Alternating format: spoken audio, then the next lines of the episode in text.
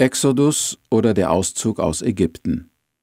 Viele Christen heute meinen, das Alte Testament sei eine überholte Sache. Wenn wir schon die Bibel lesen, dann höchstens das Neue Testament, wo die Lehren Christi und der Apostel aufgezeichnet sind. Ich gebe zu, dass das Neue Testament sehr wichtig ist. Ich würde auch jedem jungen Gläubigen empfehlen, unbedingt darin zu lesen. Aber ich stimme nicht damit überein, dass das Alte Testament unwichtig und überholt ist. Beide Teile der Bibel sind gleich wichtig. Sie sind beide Gottes Wort. Sie ergänzen sich gegenseitig und eines ist ohne das andere nicht zu verstehen.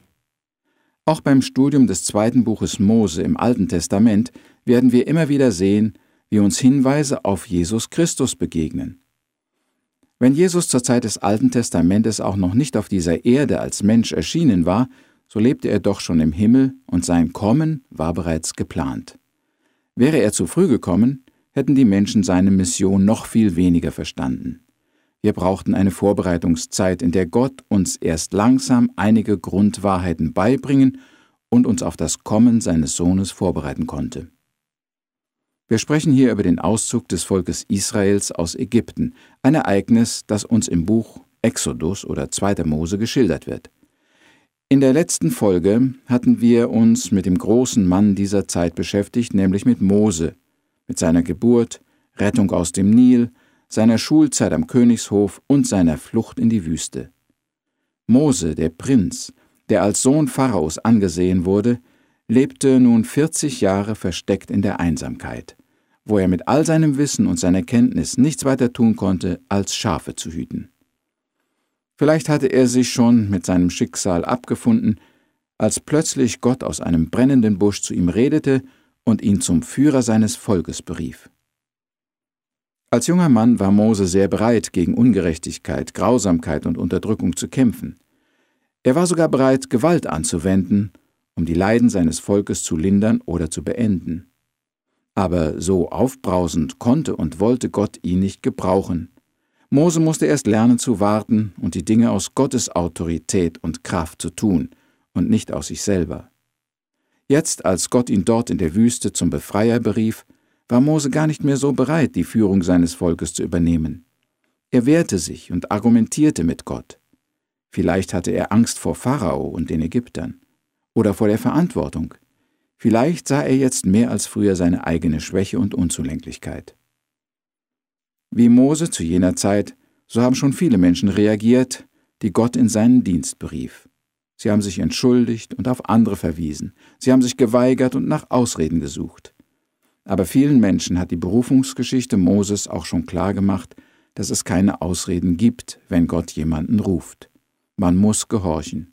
Gott selber sorgt für alles, was wir brauchen. Der Auftrag, den Gott Mose in der Wüste gab, lautete Geh hin und rede mit dem Pharao, dem König von Ägypten, dass er Israel aus seinem Land ziehen lasse. Nachdem Mose seine Bedenken geäußert hatte und von Gott ermutigt worden war, ging er schließlich los. Was meinst du, war die Antwort des Pharao auf Moses Bitte? Würde er Israel ziehen lassen? Nein, natürlich nicht. Die Arbeitskraft der Israeliten brachte ihm wirtschaftliche Vorteile, und wer weiß, was geschehen wäre, wenn plötzlich so viele Menschen sein Land verlassen hätten. Nun hatte Gott ein zweites Problem. Zuerst waren die Kinder Israel nicht bereit, nach Kanaan zurückzugehen bis sie schließlich durch Not und Unterdrückung willig wurden, ihr Gastland zu verlassen. Jetzt wollten die Ägypter das Volk nicht ziehen lassen. So musste Gott auch mit ihnen hart und deutlich reden.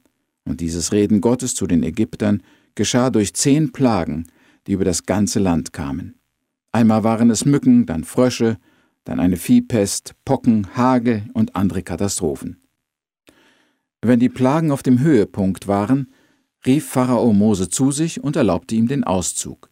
Sobald die Plage nachließ, weigerte sich Pharao wieder, das Volk ziehen zu lassen. Durch dieses schwankende Verhalten des Herrschers wurde die ägyptische Nation in einen wirtschaftlichen Bankrott getrieben. Alles Vieh und die Ernte waren durch Gottes Strafgerichte vernichtet, und das Volk zitterte vor der nächsten Plage. Man könnte sagen, Gott ist grausam, weil er nun das ägyptische Volk so leiden lässt. Aber diese Plagen waren eine sehr wichtige und gute Schule. Das heidnische Volk konnte manches über den lebendigen Gott lernen. Die Ägypter sahen, dass dieser Gott mächtig war und dass sich niemand ihm widersetzen durfte, dass er Wunder tun konnte und dass ihm die ganze Natur gehorchte. Aber auch die Israeliten lernten ihren Gott wieder richtig kennen. Seit Jahrhunderten hatte er sich nicht mehr geoffenbart. Nun lernten sie Ehrfurcht, Hochachtung und Respekt vor dem Gott ihrer Väter. Die letzte Plage, die über Ägypten kommen sollte, war die Tötung der Erstgeburt.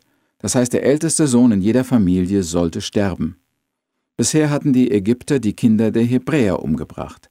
Jetzt sollte ihnen einmal das Gleiche widerfahren.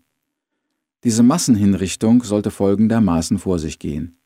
An einem bestimmten Tag, um Mitternacht, würde der Engel des Herrn durchs Land gehen und in jedem Haus, vom Hause Pharaos bis zum Haus der einfachsten Magd, den ersten Sohn aller Menschen sowie die Erstgeburt des Viehs töten.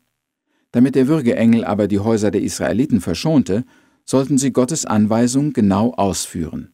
Sie sollten an dem bestimmten Abend ein Lamm schlachten, das Blut auffangen und an die Türpfosten ihrer Hütten streichen. Das Fleisch des Lammes sollten sie am Feuer braten und als ganze Familie essen. Sie sollten dazu für eine weite Reise gerüstet sein, denn diese Mahlzeit würde die letzte in Ägypten sein. Die Geschichte von dem Lamm steht in Exodus Kapitel 12 und ich möchte dir unbedingt empfehlen, diesen Bericht gleich in deiner Bibel nachzulesen, weil ich es hier nur ganz kurz und knapp zusammenfassen kann. Der Abschnitt von dem Lamm ist nämlich sehr, sehr wichtig. Das Lamm in Exodus Kapitel 12 ist ein deutlicher Hinweis auf Jesus Christus. Und als Johannes der Täufer im Neuen Testament sagte, siehe, das ist Gottes Lamm, welches der Welt Sünde trägt, hat er an diese Begebenheit in Exodus gedacht. Das Lamm, das die Juden dort in Ägypten schlachteten, starb anstelle des ältesten Sohnes. Jeder erstgeborene jüdische Junge verdankte sein Leben dem Lamm. Das Blut des Lammes musste an die Türpfosten gestrichen werden zum Zeichen dafür, dass hier wirklich ein Tier geopfert worden war. Nach jüdischem Verständnis ist Blut gleichbedeutend mit Leben. Wir sagen auch im Neuen Testament, Jesus vergoss sein Blut für uns. In Wirklichkeit ist Jesus aber nicht verblutet. Der Tod am Kreuz trat durch Ersticken ein, und die Wunden an den Händen und Füßen waren an sich nicht so gefährlich, dass man dadurch verbluten konnte. Aber Jesus gab sein Leben an unserer Stadt, so wie das Lamm für den erstgeborenen Hebräer. Um Mitternacht also ging der Würgeengel durch Ägypten und tötete alle Erstgeburt. Nur an den Häusern, wo er das Blut an den Türpfosten sah, ging er vorbei. Das Blut war ein Zeichen dafür, dass hier Leute wohnten, die Gott glaubten und ihm gehorchten. Vielleicht mag es auch Juden gegeben haben, die den Befehl Gottes lächerlich und unwichtig fanden und darum kein Lamm schlachteten. Andere wollten vielleicht Gott versuchen und es darauf ankommen lassen, so wie heute viele Menschen ihre eigenen Gedanken über das Heil und die Errettung haben. Aber Gott rettete nur die, die ihm glaubten und im Gehorsam das Blut an die Türpfosten strichen. Alle anderen mussten sterben. Nun gab es wirklich in jener denkwürdigen Nacht viele Tote in Ägypten. Es gab viel Geschrei, Trauer und Leid. Pharao konnte es nicht noch einmal wagen, den Auszug der Israeliten zu verhindern. Sein eigenes Volk drängte nun die Israeliten so schnell wie möglich ihr Land zu verlassen. Um diesem Wunsch Nachdruck zu verleihen, gaben die ägyptischen Nachbarn den Hebräern noch allerhand Geschenke, Gold und Wertsachen mit. Und wirklich, der Moment war gekommen, wo Israel das feindliche Gastland in aller Eile verlassen konnte. Ihr Weg sollte nach Nordosten in Richtung Kanaan, dem Land der Verheißung, führen. Dazu mussten sie aber eine Wüste durchqueren, für die die Karawanen gewöhnlich zwölf Tage brauchten. Welchen Nöten und Probleme das Volk Gottes aber in der Wüste begegnen würde, daran hatte bisher noch niemand recht gedacht. Doch schon bald sahen sich die Juden und ihre Leiter ungeahnten Hindernissen und Schwierigkeiten gegenüber.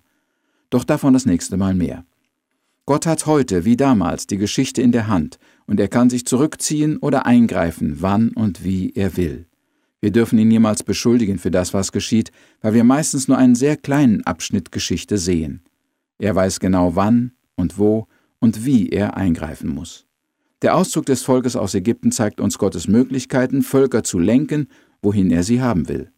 Seine Treue, Pläne zur Ausführung zu bringen, seine Kraft, Widerstrebenden zu begegnen und seine Methode, Todgeweihte zu retten. Aber nicht nur an alten Völkern und großen Zeitabschnitten ist Gott interessiert, sondern auch an einzelnen Personen, an dir und mir. Und auch für uns heute hat er einen Plan und Ziel. wollen wir seinen Willen suchen und gerne tun, damit der Herr nicht zu uns durch Plagen, Leiden und Nöte deutlich reden muss. Wir beten. Herr, wir danken dir heute ganz besonders, dass du für uns das Lamm Gottes geworden bist, das der Welt Sünde trägt. Du hast an unserer Stadt dein Leben gegeben, damit wir vor dem ewigen Tod bewahrt bleiben. Gib doch, o oh Herr, dass viele Hörer das Wunder der Errettung verstehen und annehmen möchten. Amen.